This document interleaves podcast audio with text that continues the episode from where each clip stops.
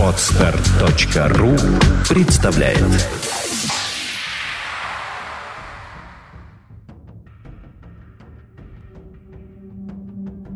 Странники выдвинулись в поход, когда город еще спал, окутанный предрассветной дымкой.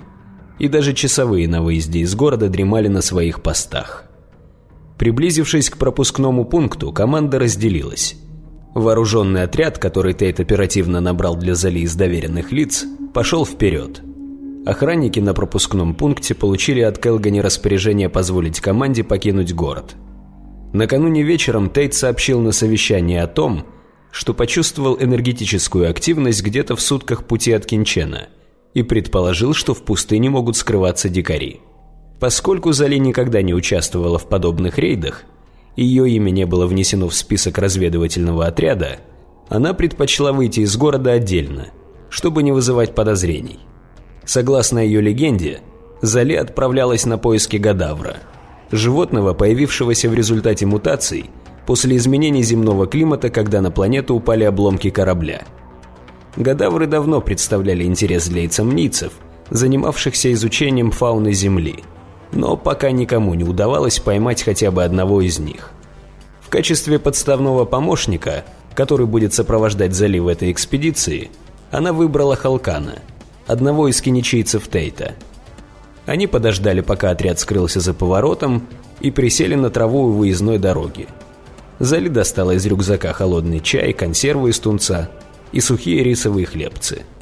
У них было около получаса, чтобы позавтракать прежде чем идти вслед за командой, с которой условились встретиться в пяти километров от Кинчена. Восходящее солнце отражалось розовыми отблесками в окнах высоко-серых голубых зданий. Издали начали долетать первые звуки просыпающегося города. Халкан положил кусочек тунца на рисовый хлебец и с хрустом откусил. «Мне уже нравится этот день», — сказал он. «Он обещает быть жарким», Сказала Зали и, приставив руку козырьком к колбу, посмотрела туда, где над равниной вставал розовато-оранжевый диск. «Как и все последние годы», — улыбнулся Тейт. «Так ты не расскажешь, какова цель нашего похода?» «А что сказал Тейт по этому поводу?» Зали отхлебнула холодного чая. «Только то, что наша обязанность защищать тебя». «Вот видишь, он сам тебе все объяснил». «Мне кажется, у нас есть не только обязанности, но и права», Например, право знать, ради чего мы идем на риск. Зали пожала плечами и отвела взгляд, дав понять, что отвечать не намерена. Подобрала палочку и стала чертить на земле каракули. Вскоре она услышала звук, похожий на гудение высоковольтной линии. Этот звук исходил изнутри, распространяясь от груди конечностям и голове. Все еще глядя в сторону, Зали сказала. «Даже не пытайся меня прочесть. Я кое-чему научилась». «Я вижу», — угрюмо согласился Халкан. «Тейт поработал над тобой. А ты никогда не задумывалась, с чего это он так о тебе печется?» «Он мой друг, и мы знакомы всю жизнь». Халкан усмехнулся. «Ну-ну». «Ты знаешь что-то, чего не знаю я?» «Все мы знаем что-то, чего не знают другие. Например, ты знаешь, на кой черт мы тащимся в такую даль». Слушай, я все равно ничего не скажу. Но если ты так не хочешь со мной идти, ты ведь можешь этого не делать, верно? Зали пристально взглянула собеседнику в глаза, испытывая его и бросая ему вызов. «Ну уж нет. Я кое-что должен Тейту. Все, кто сегодня пошел с тобой, и многие другие из тех, кто получил свой кусок пирога в Кинчене, что-нибудь должны Тейту. Каждому он сделал предложение, от которого невозможно отказаться. Карьера, положение, деньги, даже женщины – Взамен он требует всего одно – оказать ему ответную услугу, когда это будет необходимо. Какую услугу? Никто не знает, какую именно, пока не приходит время. Это может быть что угодно. Сопроводить тебя в какой-то там рейд – это же сущие пустяки. Я рад, что отделываюсь так легко. Все мы тут чертовы счастливчики. А вот чего он захочет взамен от тебя – это еще вопрос. Я не просила его ни о какой услуге. Уклончиво ответила Зали, не желая признаваться в том, что данный поход целиком и полностью является идеей Тейта. Значит, здесь возможны два варианта. Либо ты еще попросишь об услуге, либо сейчас ты сама оказываешь ему услугу. Ты говоришь странные вещи, Тейт просто советник. Уж я-то знаю его получше, чем ты. Он больше, чем просто советник. Он истинный советник от рождения, и к его словам нельзя не прислушиваться. Халкан хохотнул, порадовавшись своему каламбуру, и опрокинул в рот остатки жира из консервной банки. «Если, конечно, ты не хочешь попасть в неприятности». Зали поежилась. Она никогда не смотрела на дядюшку Тейта под таким углом. Никогда не думала, каким образом он год за годом завоевывал расположение жителей города. А ради справедливости стоит заметить, что многие действительно смотрели на него с уважением. Но было ли в этих взглядах что-то еще? Был ли там смутный страх? Зали не знала. Как не знала и того, стоит ли верить этому киничийцу. В конце концов, дядюшка Тейт занимал высокий пост. И стоит ли удивляться, что кто-то может ему завидовать? Кто-то настолько преданный, что не мог отказать в просьбе.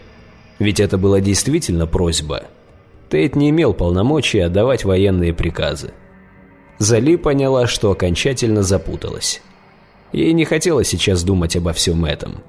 На повестке дня стояли более важные дела. Она поднялась, струсила пыль со штанов бронекостюма и накинула рюкзак на плечи. «Нам пора», — сказала она и шагнула к дороге. Благополучно выйдя из города, Зали и Халкан встретились с командой в условленном месте. Утром все мысли Зали были сосредоточены вокруг предстоящего похода. Она была рада наконец выбраться из города, глотнуть воздуха, который не был пропитан бесконечными приказами Ашсулов и запахами пыточной камеры – но эта радость была смешана со страхом неизвестности, со странными предчувствиями и непонятной жаждой, зародившейся глубоко внутри и пока не имевшей названия. Когда эмоции поутихли, Зали выдохнула накопившееся напряжение и смогла внимательнее рассмотреть свою команду. Все представители отряда были очень разными и никогда не смогли бы составить полноценную сплоченную команду на войне. Но объединяло их одно – все они были широкоплечими, хорошо натренированными бойцами. Даже трое кеничийцев, и те держали оружие с такой небрежной уверенностью, будто родились с ним в руках и всю жизнь практиковались в стрельбе. И еще кое-что делало их похожими друг на друга. Какая-то общая странность, которую Зале пока не бралась точно определить. Она еще раз уточнила координаты по тактическому компьютеру. Ошибки не было. Их путь лежал к телепорту – от которого команду отделяло несколько часов пути. Возле прыжковой точки всегда находилась охрана, но Зали не слишком переживала на этот счет. В задачи часовых входило сообщать в Кинчен об опасности в случае, если к телепорту подберутся дикари, а вовсе не контролировать перемещение странников. Команда двинулась в путь. Зали шла впереди и сверяла курс. Рядом с ней, как личный телохранитель, шагал Халкан. Остальные плелись в нескольких шагах позади. В очередной раз засмотревшись в экран компьютера, Зали споткнулась о камень и растянулась на земле. В следующую секунду сзади послышалось клацание десятка затворов и топот ног. В мгновение ока странники обступили Зали со всех сторон, образовав живой щит. Халкан, оказавшийся в центре круга, подал руку Зали, и та, отряхиваясь, встала. Она с удивлением осмотрелась и сказала. «Эй, вы чего? Все нормально, я просто споткнулась». Странники медленно опустили Макуавитли и снова построились попарно позади Зали. Никто не сказал ни слова. Слышно было только, как ветер шумит в пожухлой траве. «Вы чего переполошились?» Снова спросила Зали, растерянно наблюдая за происходящим. «Мы должны защищать тебя», — отозвался один из странников с маркировкой Камаштли на шлеме. «Так ведь со мной все нормально». «Не старайся, они не слышат тебя», — усмехнулся Халкан. Точнее, слышат, но не совсем понимают. «Как так?» – удивилась Зали. «Они под гипнозом. Их задача – делать все возможное для твоей безопасности. И в этой плоскости отряд действует безупречно. Они не ошибутся и не дадут осечки в бою. Идеальные бойцы. Но как бы это сказать?» Халкан почесал подбородок, подыскивая нужное слово. «Они не очень хорошие собеседники. Ты разве не обратила внимания, что они молчат всю дорогу? Как будто спят на ходу воспринимая только ту часть реальности, которая не идет вразрез с их программой. Зали внимательно посмотрела на свой отряд и поняла причину смутной и почти неосознаваемой тревоги, которая терзала ее всю дорогу от момента встречи с командой. Все они действительно шли молча, сосредоточенно чеканили шаг и держали руки на макуавидлях, хотя вокруг пока не было и намека на дикарей. Зали перевела взгляд на Халкана. Тот довольно улыбался, скрестив руки на груди. «Видишь? А ты не верила». Это все Тейт? Ну а кто же еще? Видимо, они не слишком спешили оказать ему услугу, о которой он попросил. Я подозревал, что Тейт не захочет принять отказ, поэтому решил сдержать обещание, данное много лет назад. На этот раз честность сослужила мне добрую службу.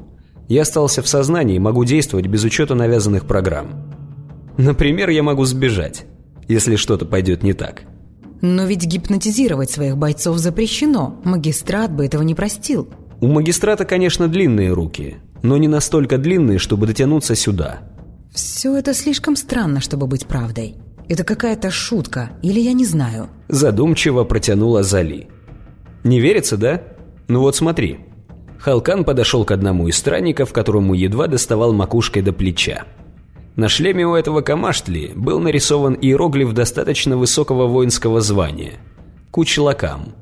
Халкан похлопал странника по плечу, для чего ему пришлось повыше задрать руку, и сказал «Ну как дела, сынок?»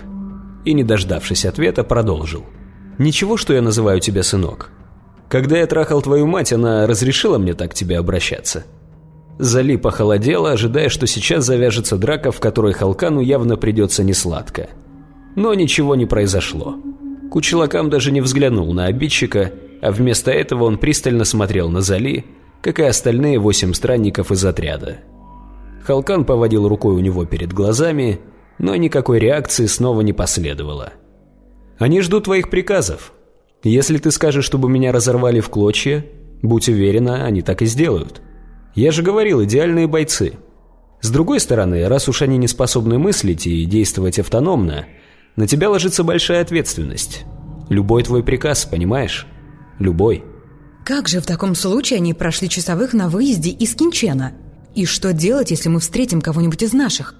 О боже, о чем только думал Тейт?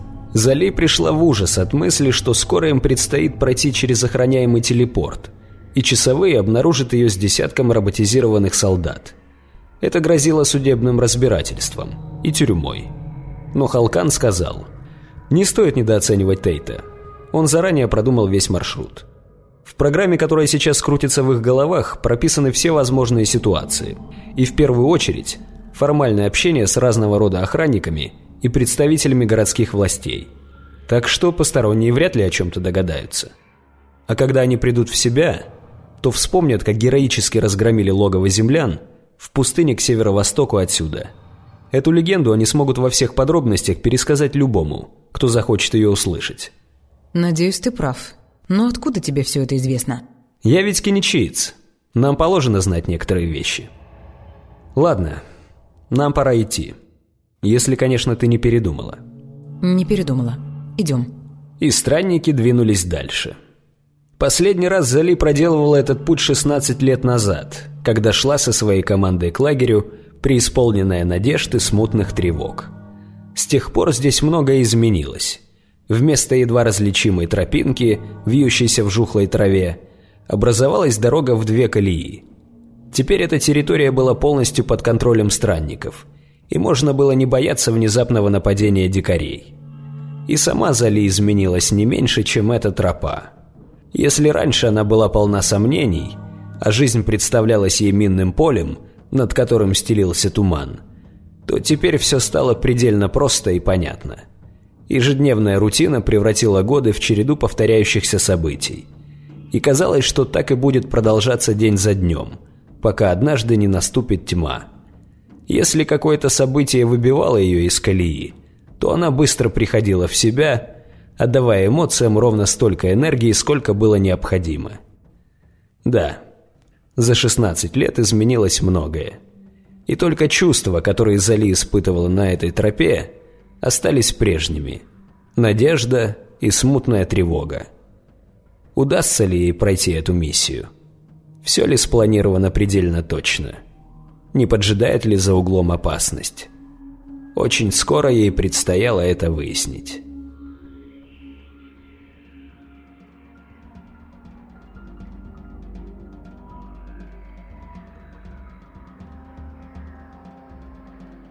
Наконец, впереди показалась рамка телепорта, по обе стороны которой стояли камаштли с винтовками. Еще пара охранников в ожидании своего дежурства спасались от жары в наблюдательном пункте, находившемся в нескольких метрах от прыжковой точки. Зали старалась глубоко дышать и держаться свободно, чтобы ничем не выдать своего волнения. Служба охраны телепортов на территории Австралии подчинялась непосредственно Келгани, и Тейт заранее предупредил Зали, чтобы та не делала глупостей, когда приблизится к прыжковой точке. В момент разговора Зали пропустила эту фразу мимо ушей, приняв ее за дежурные отеческие наставления.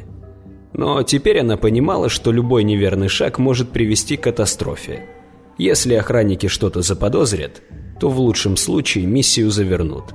В худшем их задержат до выяснения обстоятельств, и тогда полетят чьи-то головы. И, возможно, среди них окажется голова Зали. Халкан взял Зали за руку, и та вздрогнула от неожиданности.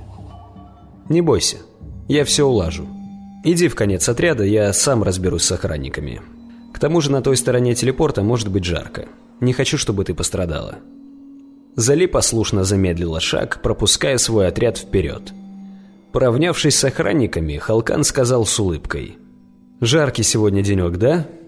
«Да уж, я начинаю скучать по холодным зимам прошлых лет». «И не говори. Я уже начинаю надеяться, что еще какой-нибудь корабль грохнется на Землю и подарит нам небольшую ядерную зиму. Хотя бы на пару месяцев. Охранник засмеялся, но спустя несколько секунд напустил на себя серьезный вид и спросил. «Что вас привело сюда?» «Разведывательная операция. По распоряжению Келгани. Подтверждающие документы имеются? Разве вам не приходило сообщение на почту?» Охранник заметно смутился и начал копаться в тактическом компьютере – Наша смена началась всего пару часов назад и еще не успели проверить. Понимаю. Когда нужно быть постоянно на чеку, со всех сторон ожидая врага, на такие мелочи не остается времени. Да уж. Согласился охранник, который был слишком занят изучением экрана на манжете, чтобы уловить иронию во взгляде собеседника. Так и не найдя сообщения от Келгани, часовой подал знак своему напарнику и двинулся в сторону наблюдательного пункта – в следующую секунду второй охранник сделал несколько шагов вправо и заслонил собой рамку телепорта. Зали сжала кулаки. Под градом лился со лба, стекал по шее за шиворот бронекостюма, но она не решалась что-либо предпринять по этому поводу. Дрожащие руки могли выдать ее беспокойство. Часового не было слишком долго. Наверняка он уже связался с Келгани и получил распоряжение задержать отряд. Вид Халкана, наоборот, выражал уверенность и безмятежность. Будто он действительно был уверен, что заминка произошла только по вине охранника, а вовсе не потому, что, согласно придуманной Тейтом легенде, маршрут разведывательного отряда и близко не пролегал к прыжковой точке. Наконец часовой вернулся. Он выглядел растерянным. «Прошлая смена тоже не получила никаких сообщений. Пожалуй, мне следует связаться с Келгани», на миг Зали забыла, как дышать. Каждый мускул ее тела напрягся. Горлу подкатила тошнота. Но Халкан лишь пожал плечами. «Да, иногда такое случается. Наверное, какой-то сбой в программе. Как раз на этот случай у меня есть письменное распоряжение Арсула. Иногда древние технологии передачи информации оказываются более надежными». С этими словами Халкан достал из нагрудного кармана бронекостюма сложенный в четверо лист бумаги. В записке действительно говорилось о формировании разведывательной группы и выдавалось разрешение на прохождение любых охранных постов. Пробежавшись по листу глазами и обнаружив внизу подпись Калгани, охранник кивнул. «Хорошо, проходите». Часовые расступились, пропуская разведывательную группу к рамке телепорта. К счастью для Зали, никто не обратил внимания на то, что за время беседы ни один человек, кроме Халкана, не проронил ни слова и не пошевелился. Видимо, такое поведение было принято за высокий уровень дисциплины в команде. Халкан вплотную подошел к прыжковой точке и ввел необходимые координаты. Когда пейзаж внутри рамки подернулся рябью, отряд выстроился в колонну по одному. Один из охранников встал сбоку и начал отдавать привычные команды. «Первый пошел!» — крикнул он, и первый боец шагнул в открывшуюся дыру в пространстве. «Второй пошел!» «Третий пошел!» После каждой команды Зали делала шаг вперед, ожидая своей очереди. Наконец, по эту сторону прыжковой точки, Остались только они с Халканом. «Десятый пошел!» – скомандовал охранник, и спустя несколько секунд Халкан скрылся из виду. Одиннадцатый начал было охранник и запнулся. В записке было указано, что отряд состоит из десяти разведчиков. Он вопросительно взглянул на Зали, но та не намерена была пускаться в объяснение. Телепорт активировали на две минуты, и они почти истекали. «Нет времени!» Бросила она, и пространство схлопнулось за ее спиной. Зали никогда не нравилось совершать прыжки. Ее всегда охватывала растерянность от резкой смены обстановки, а перепады давления нередко вызывали тошноту и головокружение. Но в этот раз, зная, на что ее ждет по ту сторону, подобные неприятности показались бы ей сущими мелочами. Не успела Зали опомниться от прыжка, как ее оглушил грохот взрыва – в котором потонул сдавленный крик. Будто в замедленной съемке снег в некоторых метрах впереди вспучился, и комья разлетелись во все стороны. Зали едва успела рухнуть на землю, прикрывая без того защищенную шлемом голову. За первым взрывом последовал еще один. Зали ударила по спине чем-то тяжелым, а потом все внезапно закончилось. В ушах гудело – Страх пожирал последние силы, лишая способности двигаться. Но Зали собралась с духом и открыла глаза. Дым еще не рассеялся, и сквозь едкий туман она различила лежащие на земле клочья бронекостюмов и силуэты странников. Пятна крови на грязном снегу олели, будто распустившиеся бутоны экзотических цветов. И невозможно было оторваться от этого зрелища. Зали скосила взгляд в сторону. То, что ударило ее по спине и теперь валялось рядом, оказалось куском ноги в форменном ботинке. Наконец перед глазами возник Халкан. Он помог Зали подняться и, зачерпнув гор снега, стал вытирать брызги крови со шлема. «Я же говорил, тут может оказаться жарко. Лучше бы нам поскорее убраться отсюда. Дикари могли услышать взрывы и вызвать подкрепление». «Что это было?» — спросила Зали, постепенно приходя в себя. «Мины. Надо внимательно смотреть под ноги. Не исключено, что у дикарей для нас есть и другие сюрпризы». «Да». Только и смогла сказать Зали. Халкан пересчитал выживших, которые теперь поднимались с земли и приводили в порядок обмундирование. «Мы потеряли двоих. Надеюсь, дальше наши дела пойдут лучше, а то ведь можем и до цели не дойти. Что бы там ни было нашей целью, он метнул изучающий взгляд на Зали и, вздохнув, добавил. «Неизвестно, сколько дикарей мы тут встретим и как они будут вооружены. Эх, были бы у нас макуавитли, а не эти дикарские стрелялки. Опасаться пришлось бы гораздо меньше». Зали была с ним согласна. Боевая мощь Макуавитли не шла ни в какое сравнение с возможностями оружия дикарей. Но сейчас они мертвым грузом лежали на тайных складах странников – для их активации нужна была метаэнергия, которую невозможно добыть без генератора. Эта мысль заставила Зали встряхнуться. Она сверила координаты с тактическим компьютером и осмотрелась. Отряд находился в центре поляны, вокруг которой во все стороны простирался лес. Черно-белый мартовский пейзаж лишь кое-где был разбавлен зелеными мазками сосен. Унылым и неприветливым показался и этот край. Зали поежилась. Шок постепенно отступал, и теперь Зали начала мерзнуть. За 16 лет она еще ни разу не испытывала такого холода, а снег и вовсе видела только на экране компьютера. Зали активировала обогревательные элементы бронекостюма, и через секунду по телу волнами начало разливаться приятное тепло. Про бойцов не забудь, а то ведь перемерзнут. В бою они, конечно, способны на все, но вряд ли в их программах учтены температурные изменения. О, точно. Она повернулась к отряду и громко скомандовала. «Включить обогревательные системы!» «А у тебя отлично получается. Ты как будто рождена, чтобы отдавать приказы». «Они как дети малые». «Идеальные солдаты». «Да уж, но таким солдатам нужен какой-нибудь более идеальный командир. Хорошо, что ты со мной. Я бы без тебя совсем запуталась». «Ты станешь отличным командиром. Попомни мои слова. Главное, когда вскарабкаешься на вершину, не забудь о тех, кто помогал тебе делать первые шаги. Тебя что, по затылку приложило? Ты говоришь какие-то глупости. Может, мы, киничийцы, не самые умные. В конце концов, умники у нас вы, ученые. Но уж в людях-то мы неплохо разбираемся. А я наблюдал за тобой достаточно времени. У тебя пока что нет глобальной цели и нет стимула к ней идти, но как только цель появится, ты не остановишься ни перед чем.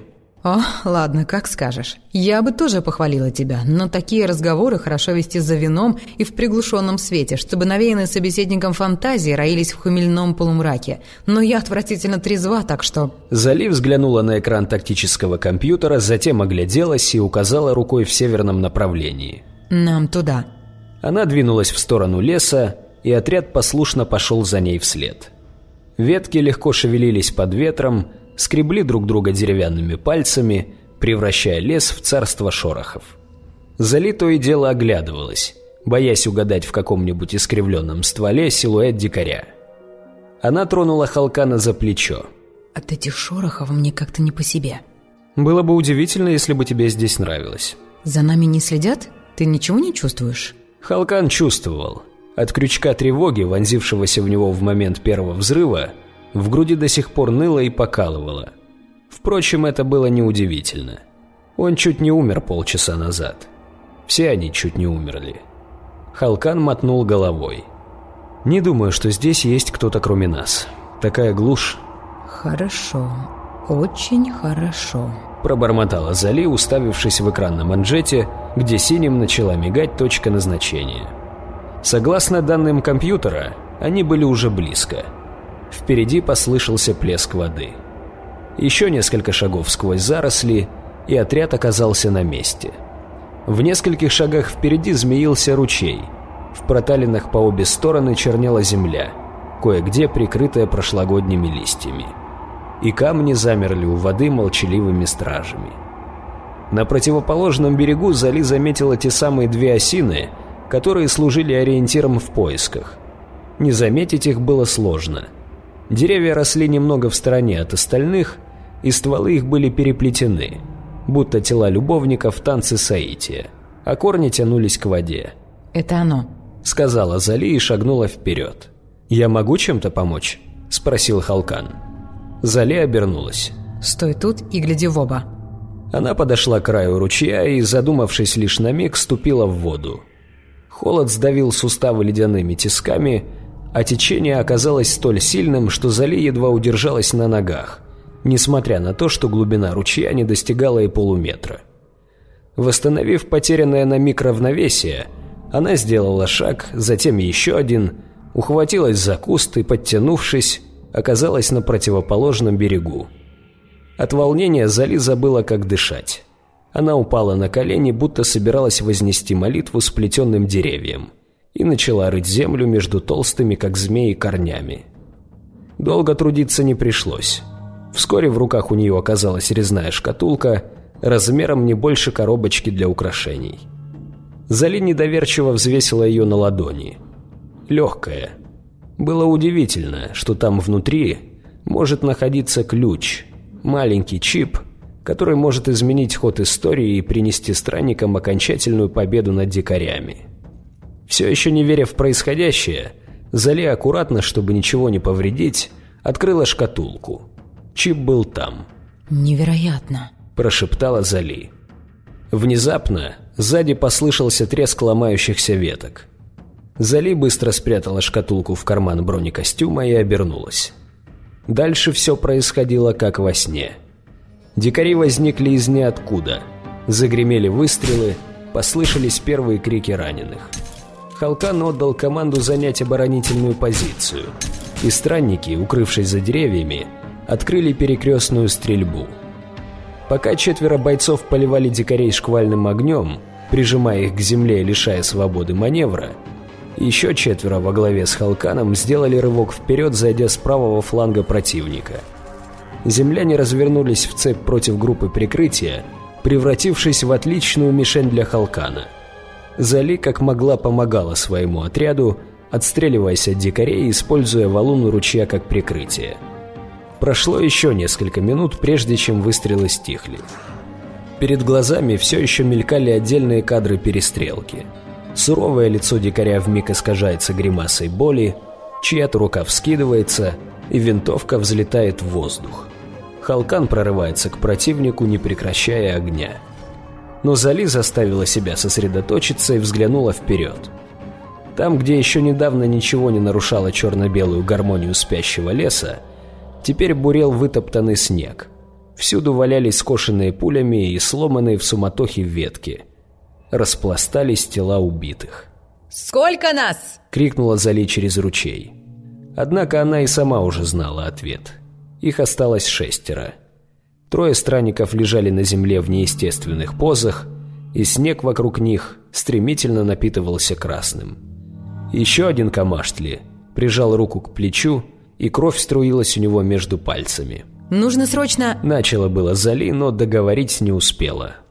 С ее стороны ручья послышались приближающиеся звуки голосов и топот ног.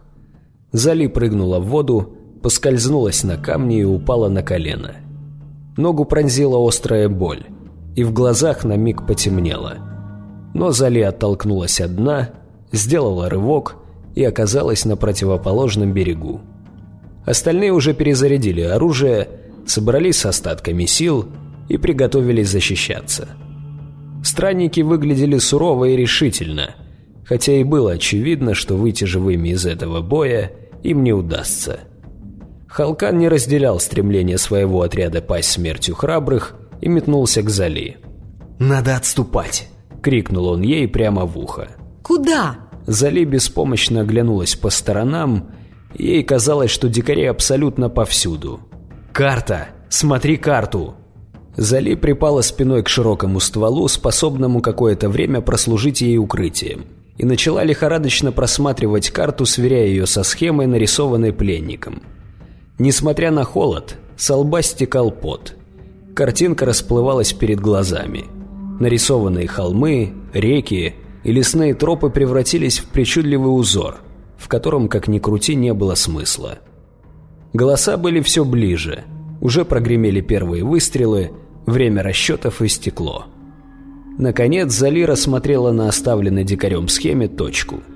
По словам пленника, там находился бункер – оставшиеся еще со времен какой-то большой войны, приключившейся в прошлом веке. Согласно карте, эта точка находилась совсем недалеко от ручья, всего в полукилометре на запад. Она отдала бойцам приказ отступать, и те, отстреливаясь, последовали за ней сквозь лес. Халкан бежал рядом с Зали, продираясь сквозь кусты и перепрыгивая через бугрящиеся из земли корни.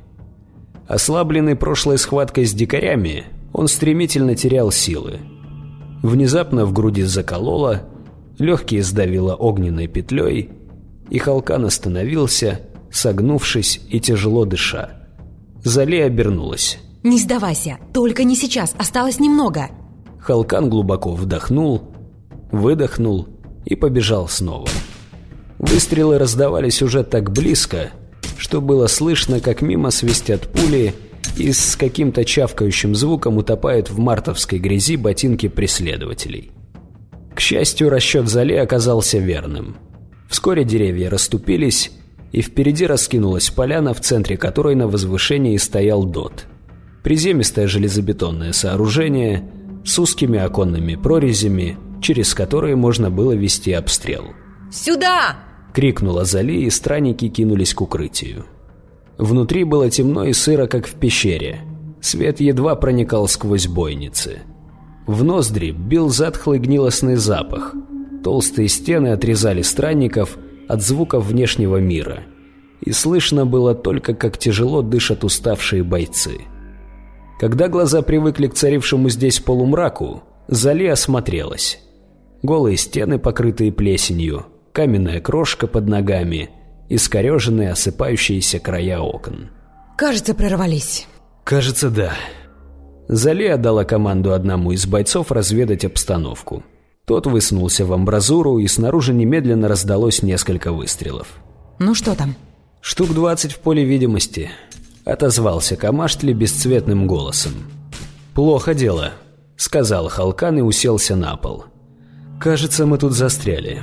Вряд ли они сейчас станут подбираться ближе, но и в покое они нас не оставят уж точно. Что будем делать? Сейчас надо прийти в себя и успокоиться. Потом обязательно что-нибудь придумаем. Она сняла шлем и прислонилась к стене. Камень приятно холодил затылок после горячки суматошного отступления. Перед закрытыми глазами вспыхивали и гасли, отдаваясь болью в висках, разноцветные пятна. Вдох, выдох и снова глубокий вдох. Зали старалась ни о чем не думать, но получалось плохо. Страх и раздражение клокотали в груди, ища выхода наружу. Наконец Зали не выдержала и взглянула на Халкана в упор. В глазах ее заплясали искры, как ноги мертвеца, вздернутого на виселице. «Значит, ты думал, что за нами никто не следит?» Халкан вздохнул. Он давно ждал подобного вопроса и уже начал надеяться, что он так и не прозвучит. «Видимо, я ошибся».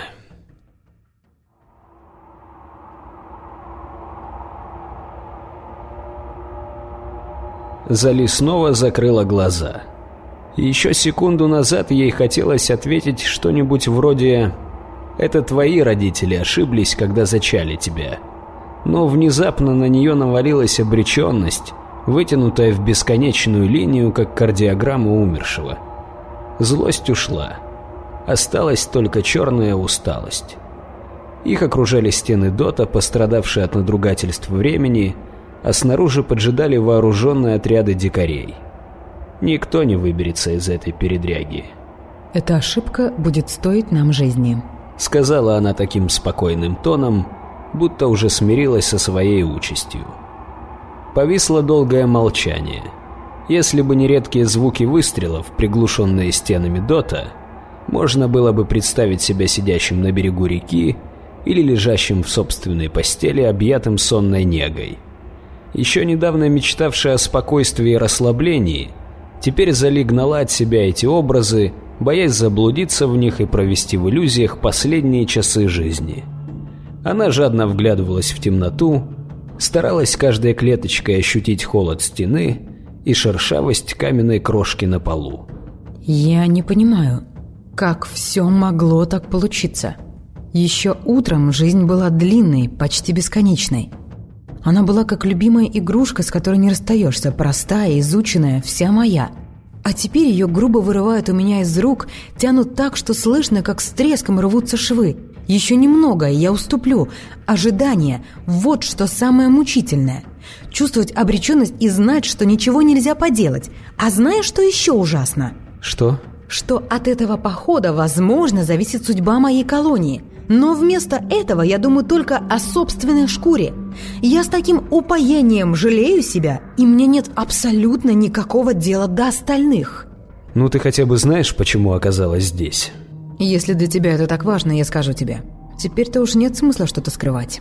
Зали достала из потайного кармана шкатулку и показала Халкану. Милая вещица, правда? Но явно не стоит того, чтобы ради нее умереть. Да, на первый взгляд, сущая безделица но взгляни внутрь». Зали открыла шкатулку. Что это? И Зали все рассказала. О загадочном пленнике, о генераторе и о том, какую роль может сыграть это маленькое электронное устройство в войне с дикарями. По мере рассказа Халкан все внимательнее присматривался к чипу. Он ощутил непреодолимое желание взять устройство, повертеть его в руках, почувствовать кожей всю мощь этой мелкой детали – но стоило ему протянуть руку к темнеющему на красном бархате чипу, Зали резко захлопнула шкатулку и спрятала в карман. Даже перед лицом смерти ее не покидал священный страх дать кому-нибудь в руки личную вещь, будто от этого она могла испортиться. Халкан вопросительно взглянул Зали, но ничего не сказал.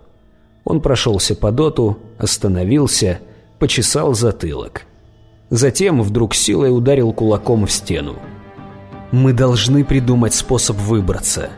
Нельзя дать землянам убить нас. Слишком важные вещи происходят. Да это же просто нелепо. Кучка дикарей не может повлиять на исход войны».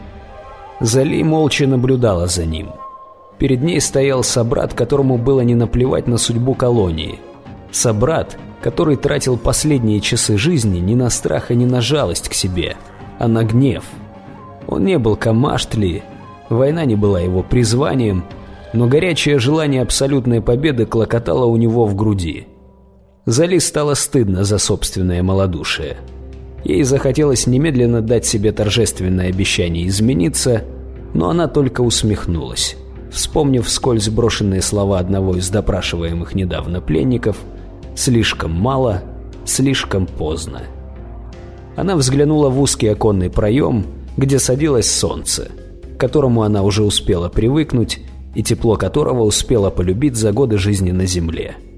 «Последний закат», — подумала Зали и подставила лицо меркнущим лучам. Халкан перехватил взгляд Зали и внезапно ощутил, что все будет хорошо.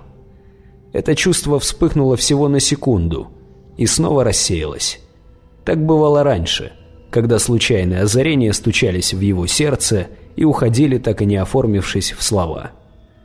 На этот раз Халкан был не намерен упускать такую возможность. Он сосредоточился, пытаясь ухватить эту ускользающую светящуюся нить. Посмотрел на Зали, перевел взгляд на темнеющее небо и понял. «Кажется, я знаю, что нам делать», — сказал Халкан, и на его лице заиграла улыбка. Зали вопросительно взглянула на собрата, и тот продолжил. «Амбразура. Вот выход. В буквальном смысле слова». «Не сходи с ума». Зали вздохнула. Проснувшаяся была надежда снова оставила ее. «Дикари немедленно засекут нас, если мы попробуем бежать». «Не засекут, если их отвлечь». «Как ты себе это представляешь?» «Когда станет темно, мы пойдем на штурм. Они не ожидают от нас такой наглости. Возможно, нам даже удастся застать их врасплох и выиграть несколько драгоценных минут, которых тебе хватит на то, чтобы ты смогла бежать через законный проем с другой стороны Дота. Ты предлагаешь мне бросить вас в бою и сбежать, как последний мих Бакул? Зали негодовала. Я не хочу умирать, но запятнать себя таким позором – это хуже, чем смерть. Ты обязана спастись и доставить чип в город. Это единственное, что сейчас имеет смысл. Я выбираю смерть не ради тебя, но ради общего блага. А они? Что они выбирают? Зали показала на остальных странников, бесцельно слонявшихся по доту.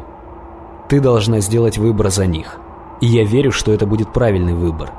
«Это тяжело». «Да, но так нужно. Помнишь, я говорил тебе, что ты станешь великим человеком? Величие подразумевает умение принимать сложные решения и умение не жалеть о них. Ты справишься». «Даже если так, проемы все равно слишком малы, даже для меня». «Ты должна постараться. Обязана». Нельзя отступать.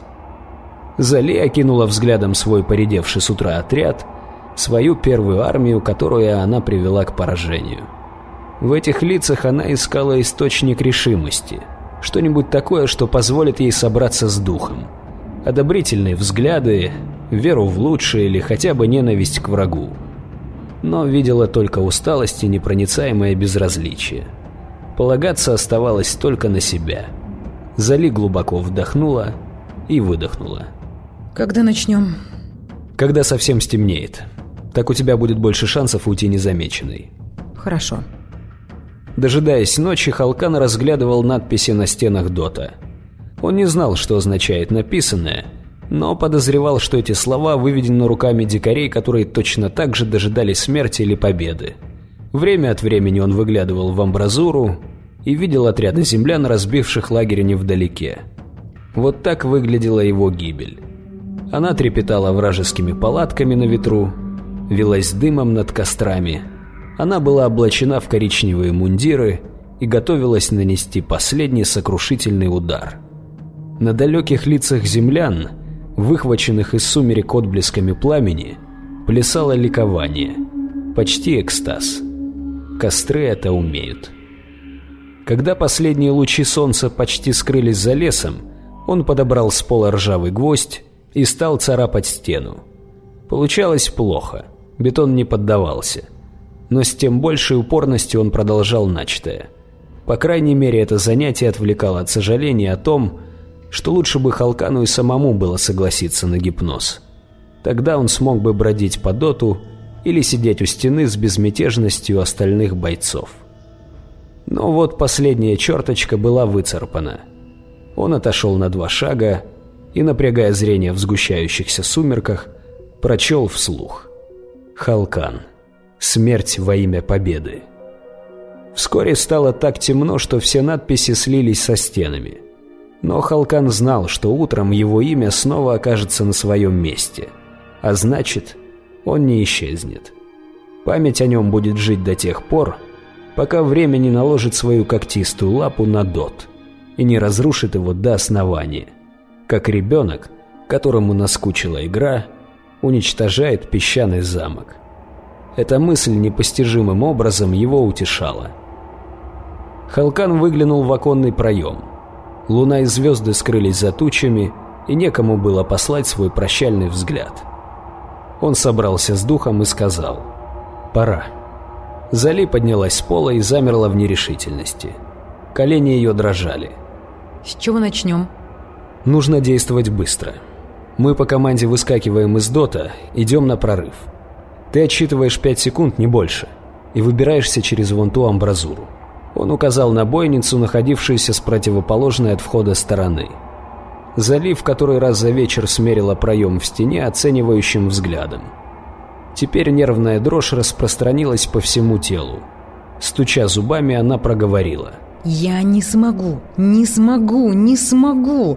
Бойница слишком узкая!» «Сможешь». Халкан положил руку на плечо Зали, и та с удивлением ощутила, что страх уходит. Своим касанием киничиец будто вытянул из нее всю тревогу, и вместо этого сообщил ее коже, мышцам и разуму спокойную решимость. «Сможешь», — повторил Халкан. «Но тебе нужно раздеться. Дорог каждый сантиметр. К тому же, бронекостюм делает тебя более неповоротливой, а тут нужна гибкость и скорость». «Помоги мне», — только и смогла ответить Зали. Халкан зашел сзади и аккуратно расстегнул застежку бронекостюма там, где соблазнительно выступал под кожей седьмой шейный позвонок. Он сделал все быстро и уверенно.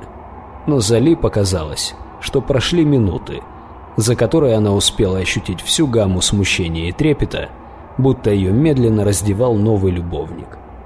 Халкан провел ладонями по плечам Зали, освобождая ее от пут одежды, и тяжелый бронекостюм упал к ногам.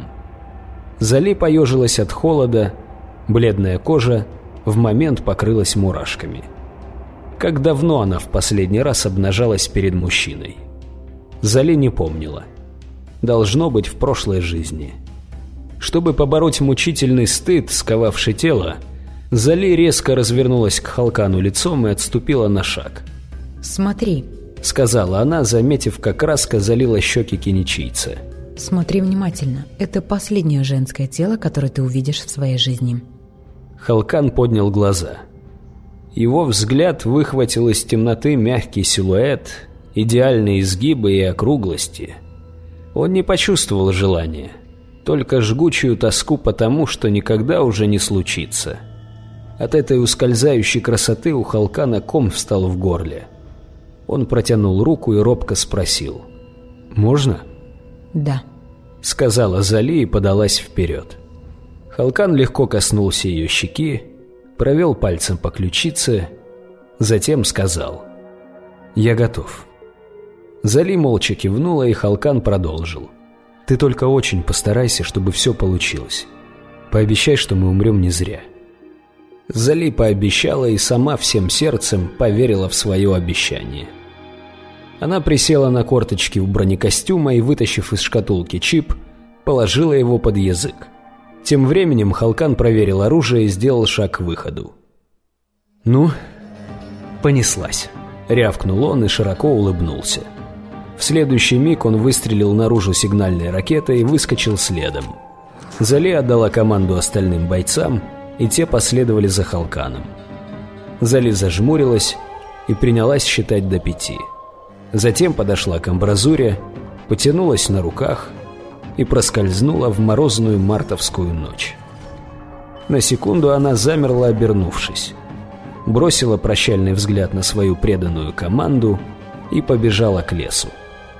За спиной винтовки плевались пулями, тарахтели автоматные очереди, яркие вспышки окрашивали небо во все оттенки оранжевого, но Зали уже не обращала на это внимания.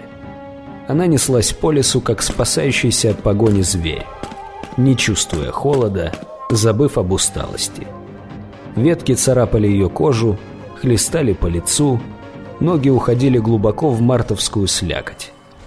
Несколько раз она перецеплялась через попадавшиеся на пути корни, падала, но тут же поднималась и, превозмогая боль в сбитых коленях, бежала дальше.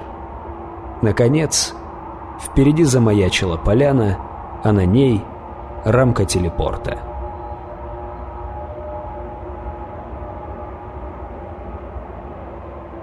Зали вырвалась из рева и морока прыжковой точки, словно из кипящего прибоя. Помнила крик. Это ощущалось как крик. Не было ночи, не было дня, только вспышки. Вот она выходит из телепорта. Рассвет слепит глаза, жар на перемерзшем теле, силуэты в бронекостюмах. Зали хочет поставить ладонь колбу козырьком, присмотреться, но у нее нет сил. Дальше чьи-то голоса. Говорят на родном языке, но Зали не понимает ни слова. Только по тону слышит, что они взволнованы, удивлены, даже напуганы. Ей задают какие-то вопросы, но она молчит. Только чувствует железную прохладу чипа под языком. Подбегает кто-то еще. Ей на плечи набрасывают покрывало, пытаются куда-то вести. Куда ее отвели? Удалось ли им что-то узнать? Зали не помнила. Только стерильно-серые стены пропускного пункта, мигающая лампа под потолком. От нее болят глаза. Потом снова провал. Город, по-утреннему пустынные улицы. Зали ловит на себе взгляды редких прохожих. Удивленные, озадаченные, но все же не настолько, как если бы она все еще была голой. Значит, Зали все-таки приняла у стражников покрывало и набросила его на плечи. Так раньше выглядели жертвы пожаров, когда приезжали все эти красные и белые машины. Подумала тогда Зали, вспоминая кадры одной из хроник, которые она смотрела на корабле. Люди в униформах приходили и набрасывали на пострадавших покрывало, независимо от того, какая погода была на улице. И снова карусель кадров, вспышки и затмения. Снег, лес и спустя секунду палящее солнце. Жухлая трава трепещет под ветром. Выстрелы, прощальный взгляд Халкана, раскаленный асфальт Кинчена под босыми ногами, боль во всем теле. И по краям обзора темнеет, и ничего не остается. Только крохотное окошко, совсем крохотное, будто смотришь в телескоп с другой стороны. Наконец видения рассеялись. Из Марева постепенно появился знакомый стол и кровать, а потом окно. За окном садится солнце. Залив скинулась на постели во внезапном испуге, но тут же нащупал языком чип. Он был на месте. Осторожно достав его изо рта, чтобы случайно не повредить, Зали еще раз осмотрела свое сокровище – из-за этой, на первый взгляд, непримечательной металлической пластинки с несколькими утолщениями погиб ее отряд. «О, ты проснулась?» — послышалось от двери. Зали сжала чип в кулаке. Наружу просился испуганный крик, но она успела проглотить его и только резко подняла глаза. У входа в комнату стоял Ольд с чашкой в руке и выглядел обеспокоенным. «Извини, я хотел постучать, но дверь в комнату все равно была открыта, так что... Я ее специально не стал закрывать, хотел слышать, если с тобой вдруг что-нибудь случится. Вот заваривал чай, и тут слышу какой-то шорох, ну и прибежал. Ничего не понимаю. Как ты тут оказался? Увидел тебя на улице. Кажется, ты была не в себе, не узнавала меня, не отвечала на вопросы, только мычала что-то. Если честно, я не на шутку перепугался. Отвел тебя домой, уложил в постель. Спасибо. Зали опустила взгляд и обнаружила, что на ней надета тонкая ночная сорочка. «Это ты меня переодел?» «Да, мне показалось, так будет лучше. Извини, что мне пришлось». Ольд смущенно опустил глаза. «Ничего. Я благодарна тебе». Зали поднялась с постели, подошла к зеркалу. По лицу и плечам ветвились багровые полосы, будто следы от ударов кнутом. Только сейчас, увидев царапины, она почувствовала жжение. Оно распространялось по телу, достигая каждого сантиметра пораженной кожи. Однако же она пришла в этот угол комнаты вовсе не любоваться собой. Зали воспользовалась тем, что стояла спиной к Ольту, и незаметно сунула чип в ящик стола. Затем взяла баночку с антисептической мазью и стала медленно обрабатывать царапины. «Ты не поможешь?» Спросила она у Ольта, который все это время терпеливо ждал в дверях. «До спины никак не дотянусь». Ольт приблизился, зачерпнул пальцами мазь и стал растирать ей спину. Зали кожей чувствовала, что он ждет, выжидает и мучается от нерешительности. Когда с обработкой царапин было покончено, Ольт не выдержал и спросил. «Может, это не мое дело, но что произошло? Я могу как-то помочь?» «Ты уже помог». Зали действительно была благодарна Ольту. И не только за то, что тот помог ей в трудную минуту, но и за то, что он пролил хоть какой-то свет на события последнего дня. Значит, ей все же удалось избавиться от стражников у телепорта, и она самостоятельно добралась домой. Ничего никому не рассказала. Так что же все-таки произошло? Гадавры опасные звери.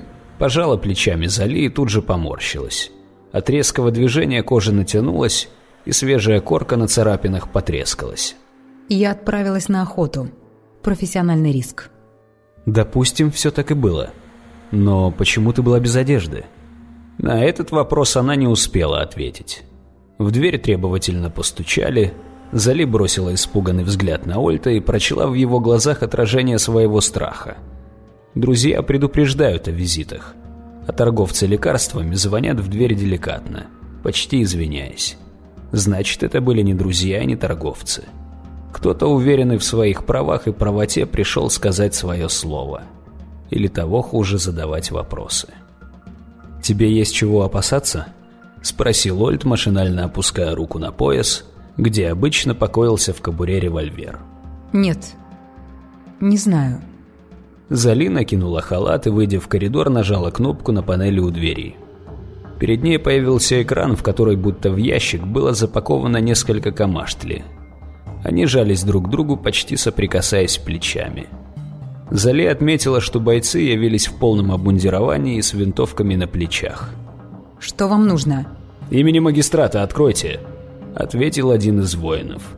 По голосу было слышно, что он произносил эту фразу не впервые. Зали повиновалась. Нажав кнопку на панели, она отошла в сторону, позволяя гостям войти. Те воспользовались возможностью, как чем-то само собой разумеющимся, будто они могли войти в любой дом в Кинчене. Зали подозревала, что именно так все и было. Маркировка на бронекостюмах воинов говорила о том, что те состоят в специальном подразделении, отвечающем за поимку внутрирасовых преступников. «Маклет Бурнам Зали?» «Да, это мое имя. Чем обязана?» Зали старалась выглядеть в большей степени раздраженной, нежели напуганной. У меня имеется предписание задержать вас и отправить в Ашсулат. По какому поводу? На месте вам все расскажут. Это недопустимо, послышался голос Ольта. Зали обернулась и увидела того выходящим из спальни. Потянут, внушителен, невозмутим. Ольт продолжал греметь басом. «Это против законов магистрата. Вы обязаны сообщить причину задержания. Иначе я имею полное право вытолкать вас за дверь. Камаштли переглянулись. Глава сыскного подразделения сказал, указывая на неожиданного бунтаря. «Этого тоже задержать. Они могут быть сообщниками». «Он ни при чем. Оставьте его в покое». «Ничего», — сказал Ольд, положив свой револьвер в требовательно протянутую ладонь одного из воинов. «Я с радостью отправлюсь в Арсулат и доложу об этом произволе». Судя по виду гостей, слова Ольта не произвели на них никакого впечатления — Двое деловито охлопывали его бронекостюм, обыскивая на предмет оружия. Третий сделал шаг за Ли. «Дайте я хотя бы оденусь». «Это можно. Только быстро». Зали вошла в спальню. Взгляд ее упал на захламленный стол, в ящике которого лежал чип. Попытаться его перепрятать сейчас слишком опасно, но, может быть, стоит рискнуть? Сзади послышалось вежливое покашливание. На самом деле, конечно, никакой вежливости. Любительская имитация. Зали обернулась и увидела одного из камаштли. Он оперся плечом о дверной косяк и скрестил руки на груди. «Ты так и будешь тут стоять?» Раздраженно бросила Зали, отворяя шкаф, где висело несколько простых и строгих костюмов выхода в город. «Да? Таково предписание?» «Думаешь, я сбегу?» Спрыгнуть с четвертого этажа? Не нужно спорить. Зали принялась натягивать на себя одежду. Который раз за сутки она была вынуждена обнажаться при чужих мужчинах. В ушах у нее все еще звенело вот это усталое «не нужно спорить». Тем же непререкаемым тоном, каким эту фразу когда-то говорила Апманцеба. «Не нужно спорить, девочка». И ты сразу чувствуешь себя беспомощной, униженной. Все решили за тебя. Тебе осталось только подчиниться. Наконец, переодеванием было покончено. Ольта и Зали усадили в машину и повезли в Ашсулат. Никаких наручников, никаких тычков в спину, и без того было понятно, что пленники не станут бежать. Любой законопослушный житель Кинчена с радостью оказал бы содействие сыскному подразделению. Редкие прохожие провожали автомобиль любопытными взглядами. К обеду следующего дня новая сплетня облетит город и обрастет массой подробностей. Следом за пленниками фургон машины влез охранник – и последняя надежда переговорить с Ольтом рассеялась в обитом кожзаменителем полумраке. Ехали молча. Зали старалась смотреть в пол. Она понимала, что даже неосторожный взгляд может быть истолкован нежелательным образом. От ищеек сыскного подразделения ничего не скроешь. Для этой работы их набирали с особой тщательностью –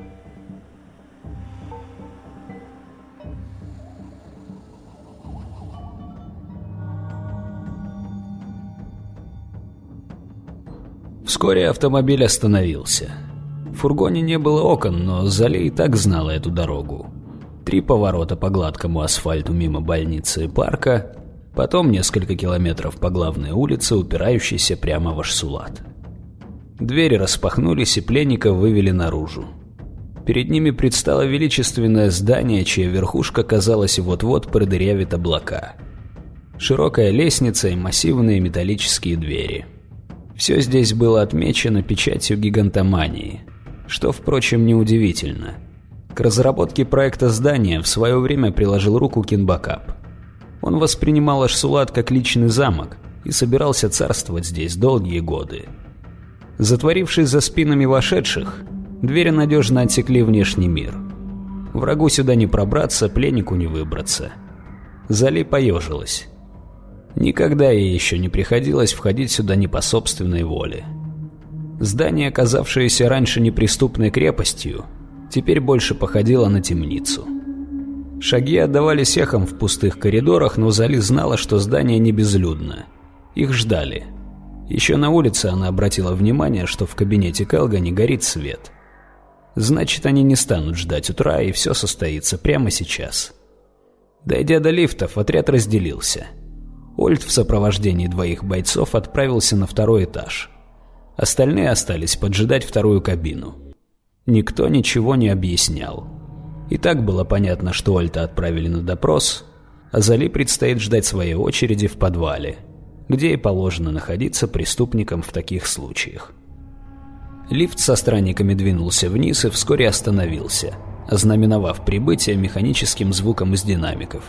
Открылись двери – Зали было знакомо это помещение, и все же теперь оно выглядело немного иначе. От него веяло обреченностью.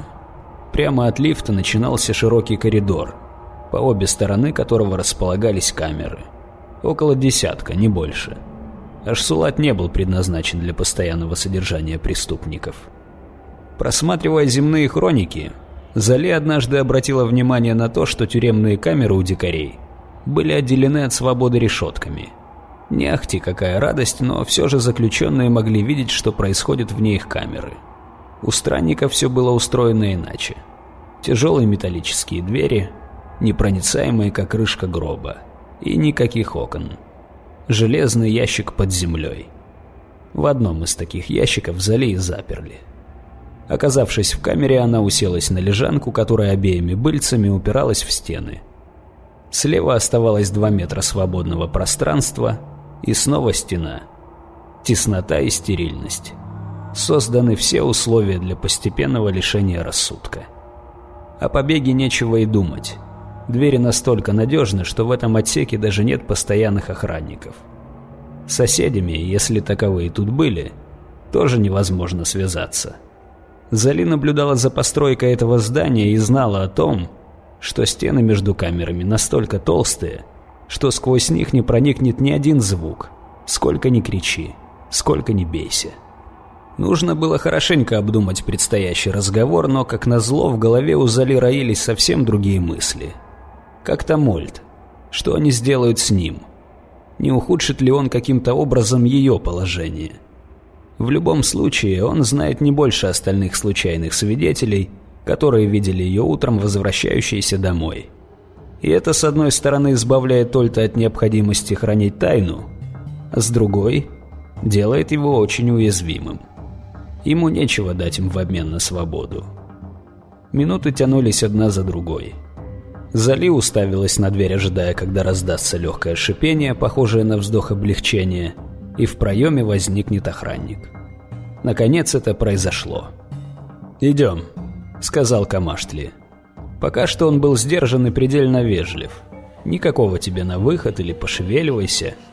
Но Зали знала, что всякая вежливость закончится, если ее признают виновной. Правда, пока неизвестно в чем. Она поднялась и направилась к лифту, стараясь держать спину ровно, а подбородок высоко поднятым. Главное не показывать страха. Ведь если Зали невиновна, ей нечего бояться. Ольта нигде не было видно, как, впрочем, и тех, кто его сопровождал на допрос. «Интересно», — думала пленница, — «они его заперли или отпустили?» Доведя Зали до кабинета Келгани, стражник остановился. Ему не полагалось присутствовать при допросе. Вошла она одна. Слишком яркий холодный свет, исходящий от панелей на стенах, делал эту комнату чем-то похожей на операционную. Та же стерильность, те же резкие углы, ни одной плавной линии, никаких легкомысленных мелочей. Келгани сидел за столом, положив на него локти и сведя пальцы в замок. Его лицо сейчас казалось узким, капризным, сплошные изгибы и плоскости, суровые вертикальные складки вокруг рта. У окна, скрестив руки на груди, стоял Тейт. На миг Зали вообразила, что они заранее продумали свои позы. Услышали шаги в коридоре, кинулись на свои места и вот воздвиглись.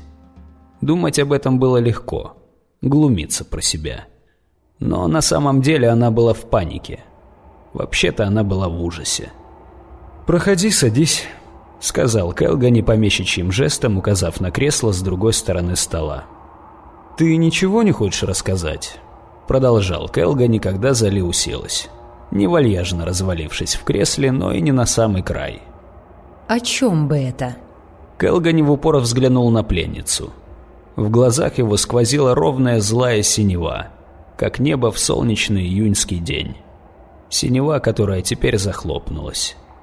Келгани откинулся на спинку кресла, заложил руки за голову. «Ну, например, о том, как ты голой выскочила из телепорта», Разве у нас есть закон, запрещающий ходить без одежды? Не прикидывайся дурочкой. Келгани снова навис над столом, и на его переносице появилась вертикальная морщинка. Отвечай, зачем ты воспользовалась прыжковой точкой? И что произошло по ту сторону? Это была научная экспедиция. Я готовлю исследование об изменении уровня агрессивности гадавров во время брачного периода. Неплохая легенда. Келгани внезапно смягчил тон. Она даже могла бы сработать, если бы не пропавший отряд.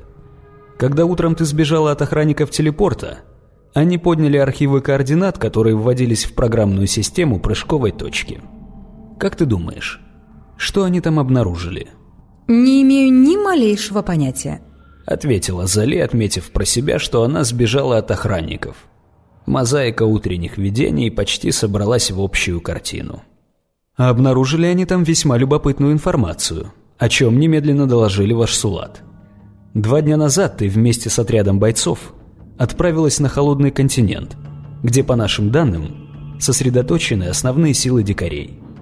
Тогда уже я заглянул в свои записи и вспомнил, что недавно некий отряд действительно был отправлен на задание, только совсем в другое место. Да и тебя с ними не должно было быть. И что же мы имеем?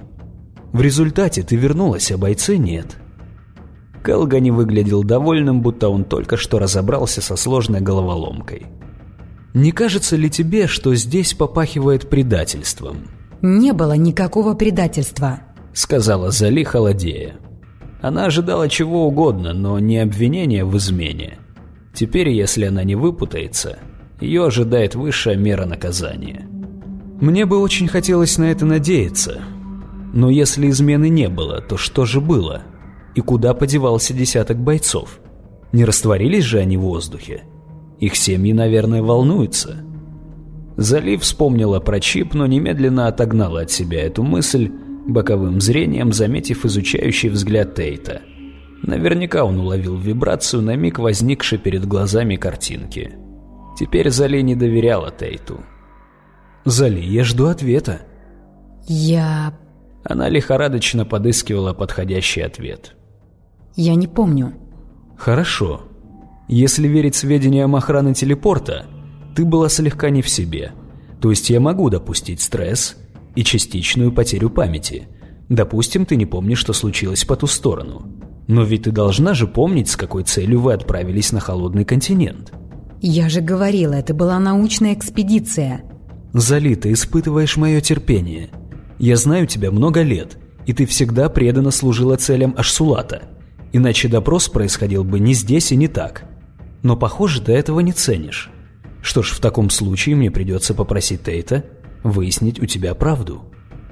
Зали метнула взгляд на Тейта, пытаясь понять, является ли он до сих пор ее сообщником и чего следует от него ожидать. То, что Келга не обозначил, как выяснить правду, на самом деле означало серьезную промывку мозгов, последствия которой сложно было предугадать.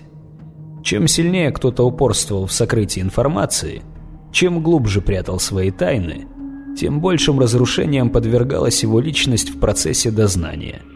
Одни отделывались легким головокружением, другие сходили с ума. Все зависело от того, насколько им были дороги их секреты. Келга не заметил мимолетный испуг на лице Зали и примирительно сказал. «Я дам тебе время до утра. Может быть, тебе все же удастся что-то вспомнить».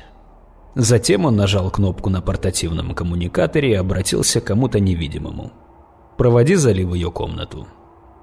«Комнату». Он называет этот ящик комнатой, пытается соблюсти приличие. Значит, не все потеряно, подумала Зали. В дверях возник стражник, и Зали отправилась в обратный путь. Коридор, лифт, слабо освещенный подвал. Когда первый испуг прошел, клубок мыслей стал постепенно распутываться – Зали откинулась на жесткую подушку и, заложив руки за голову, стала размышлять. Так ли уж ей важно сохранить свою тайну? В конце концов, она изначально планировала передать полученную пленника информацию в Ашсулат. Разве теперь что-то изменилось? «Да, изменилось», — услышала она собственный голос, отразившийся эхом от стен камеры. «Ты уже пошла против закона, скрыла информацию, убила пленника, да еще этот пропавший отряд. Если они станут распутывать этот клубок, они непременно станут его распутывать, могут выясниться совсем уж неприятные факты. В любом случае, просто так не отделаться. Поток мыслей прервал звук открывающегося замка. В следующую секунду в камеру вошел Тейт. «Крошка Зали, надеюсь, тебя не слишком огорчил недавний разговор?» Скорее он натолкнул меня на мысль о том, что говорить правду легко и приятно. И ведь я всю жизнь пыталась следовать этой простой истине, до тех пор, пока ты не втянул меня в эту затею. Подожди-ка, ты хочешь сказать, я во всем виноват? Ты уговорил меня пойти против правил и снабдил отрядом бойцов-зомби, которых могли бы задержать на любом КПП. Мне начинает казаться, что ты с самого начала хотел меня подставить. Откуда такие мысли, крошка Зали? Тейт сел рядом и мягко положил руку ей на плечо. «Просто я хотел быть уверен, что бойцы не оставят тебя в трудную минуту. Они ведь не оставили?» «Не оставили», — тихо проговорила Зали, вспомнив, как приказала засевшему в доте отряду бежать в атаку. «Кстати, что там произошло? Я наслышан о твоем отнюдь не триумфальном возвращении». «Они погибли». Зали в упор посмотрела на Тейта, надеясь увидеть в его глазах проблеск вины или сожаления. Но гладь его зрачков оставалась неподвижной. Печально это слышать. Я распоряжусь, чтобы их семьям оказали поддержку. Если бы не мы с тобой, они остались бы живы. Халкан мне кое-что рассказал о том, как ты оказываешь услуги. Теперь Зали заметила, что глаза Тейта на миг потемнели. Я уверен, что Халкан сгустил краски. Экзальтированности в нем всегда было больше, чем профессионализма. Я склонен полагать, что все случившееся является чудовищным стечением обстоятельств, прискорбной случайностью. А что касается услуг... В конце концов, я ведь имел право попросить об одолжении старых знакомых. Тейт выдержал паузу, затем добавил. «В любом случае, я рад, что ты вернулась живой и невредимой. Ты ведь знаешь, как я люблю тебя». Тогда как ты мог допустить, чтобы я оказалась здесь? Ситуация вышла из-под контроля, но я сделаю все, чтобы вытащить тебя. Я думаю, что и сама справлюсь с этой задачей. Утром, когда будет следующий допрос, я все расскажу Келгане. Тейт резко встал с лежанки, сделал два шага к стене и развернулся. «Ты делаешь неправильный выбор, крошка Зали. Если ты расскажешь правду, мы оба окажемся вне закона, и тогда я уже не смогу тебя вытащить». Я готова понести наказание, если оно будет справедливым. Вижу, ты не хочешь по-хорошему. Тогда придется посмотреть на ситуацию с другой стороны. Неужели ты думаешь, что я позволю тебе меня подставить? Все может обернуться совсем не так, как ты думаешь. Намного хуже. Голос Тейта дрогнул, и Зали поняла, что маски сброшены. Вот оно, истинное лицо советника. Мертвенно-серая кожа, плотно сжатые губы, стальной взгляд. Потом зазвучал ломкий пластмассовый голос, будто Тейту удалось отстраниться от своего гнева, но он так и не выбрал подходящей интонации взамен. «Зали, давай не будем ссориться. Для всех нас будет лучше, если ты отдашь мне чип, а я помогу тебе выпутаться из этой неприятной истории». «Так вот в чем дело», Улыбнулась Зали, будто только сейчас поняла, к чему вела эта беседа. «Зачем тебе чип, дядюшка?» «Поверь, тебе не нужно этого знать. Просто скажи мне, где ты его спрятала, и постарайся поскорее забыть эту неприятную историю».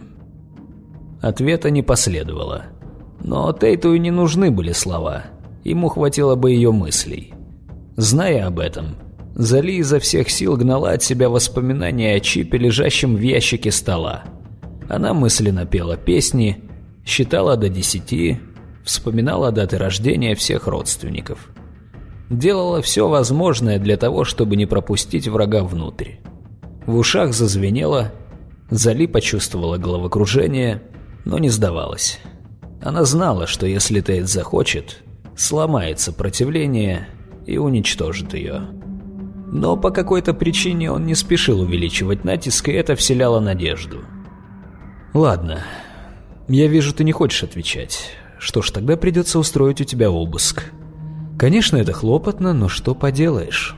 Думаешь, я настолько глупа, что спрятала бы чип там, где его смогут найти? Может быть, ты думаешь, я положила его под подушку или оставила на кухонном столе? Зали попыталась улыбнуться, но невидимая борьба слишком ослабила ее, и уголки губ лишь слегка дернулись вверх. Ты всегда была умной девочкой и очень упрямой. Совсем как твоя мать. Залини впервые слышала от дядюшки о своем сходстве с матерью. И каждый раз Тейт говорил об этом со странной нежностью. Но сейчас она не стала концентрировать на этом внимание. Просто кивнула и сказала. «Я предлагаю сделку. Ты вытаскиваешь меня отсюда и рассказываешь, какие у тебя планы на чип. Тогда, возможно, я скажу тебе, где он». «Не слишком надежные условия, ты не находишь?» А что поделать? В ином случае я поделюсь с Келгани всем, что знаю, и буду надеяться на его снисходительность. Но что-то мне подсказывает, что ты не хочешь, чтобы Келгани знал всю правду. Ну что ж, хорошо. Тейт снова сел на лежанку, сложив руки на коленях на манер земных праведников прошлого. Кроток и смиренен. Я не хотел тебя втягивать в это, но ты сама все решила. Бесспорно, микрогенераторный чип нужен для полной и окончательной победы над дикарями. Но остается вопрос, почему я желаю сохранить его существование в секрете? А все дело в том, что я не доверяю Келгани, и уж тем более не доверяю Кинбакабу. Эти двое возомнили себя наместниками магистрата на земле и упиваются безграничной властью. Взять хотя бы факт твоего задержания. Разве раньше военные посмели бы ворваться среди ночи в твой дом и забрать тебя без предъявления четких обвинений? И ведь это только один из симптомов болезни, которая вот-вот охватит колонию. Боюсь, если не принять меры, то эта болезнь окажется неизлечимой. К чему ты клонишь? К тому, что скоро мы можем оказаться во власти тиранов, которые неизбежно поделят земную колонию на два лагеря. И тогда не миновать гражданской войны. Тейт сжал кулаки. А как же Уочит? Я думала, Ашсулы принимают решения путем голосования. Думаю, ты сама знаешь ответ на этот вопрос. Уочит не интересуется ничем, кроме женщин и выпивки. Каждый раз он принимает сторону того, кто больше надавит. Келгани и Кинбака перетягивают его, как канат, каждый своими способами. Пока им выгодно поддерживать иллюзию, будто решения Ашсулата прозрачны и справедливы. Но вечно так продолжаться не будет. Что все это значит? Как минимум это значит, что нельзя давать ему информацию о чипе. Представь, что будет, если в руках у кого-то из них окажется генератор метаэнергии. Теперь я начинаю тебя понимать. Зали почувствовала, как страх зашевелился где-то под грудью. Тейт поднялся, скрестил руки на груди. Его взгляд, его поза – все говорило о мрачном ликовании. «Ну что, теперь ты скажешь мне, где спрятала чип?» «Сначала вытащи меня отсюда». К утру вопрос был решен. Зали не знала, что дядюшка Тейт сказал Келгани. На какие кнопки он нажал, чтобы она получила свободу. Но ее это не слишком занимало. Главное, теперь Зали могла отправиться домой. Стоя у парадного входа в Ашсулат и жмурясь от солнца, Зали набрала полные легкие воздуха. Казалось, только теперь она может нормально вдохнуть. После всей этой герметичности. Мышцы сводило от усталости, в голове шумело, все вокруг было слишком громко, слишком огромно, как и всегда после бессонной ночи. После ухода Тейта из камеры Зали так и не сомкнула глаз. Она размышляла об услышанном, пыталась как-то упорядочить информацию. Но все эти разрозненные факты, перемешанные с домыслами и подозрениями, походили на ворох тряпья, который пытаешься засунуть в чемодан, но как не уложишь, все равно что-то торчит. И сейчас, оказавшись на воле, Зали хотела только одного – добраться домой и проспать сутки кряду. Она сделала несколько шагов вниз по лестнице и внезапно почувствовала, как на ее плечо легла теплая влажная ладонь. Чуть не вскрикнув от пронзившего ее отвращения, она обернулась. На ступеньку выше стоял Тейт. Из-за этого он казался неестественно высоким. «Вот видишь, я выполнил свою часть сделки. Так что там с чипом?» Я обдумала все, что ты сказал. «И?» И решила, что чип тебе не отдам. Тейт сжал пальцы на плече Зали, отчего та почувствовала ноющую боль. Сделав вид, что не обратила на это внимания, она продолжила. Я желаю дальше оставаться в курсе событий. Ты хочешь генератор? Ты его получишь. Но я сама займусь разработкой. «Не смеши меня. Речь идет о серьезном механизме. Это тебе не какая-нибудь зверушка». Мне не впервые осваивать новую профессию. К тому же, признай, в серьезных механизмах ты понимаешь еще меньше моего. Если ты обеспечишь мне лабораторию группу преданных ученых, я смогу сама контролировать процесс разработки и прослежу, чтобы каждый сотрудник получил ровно столько информации, сколько необходимо для его участка работы, не больше. Тебе в любом случае понадобится кто-то, кто сможет проконтролировать весь процесс. И лучше этим кем-то стану я. Так тебе больше не придется никого посвящать в наши тайны. Она аккуратно сняла его ладонь со своего плеча. «Дядюшка Тейт, я на твоей стороне. Ведь я твоя крошка Зали, помнишь?» Скачать другие выпуски подкаста вы можете на podster.ru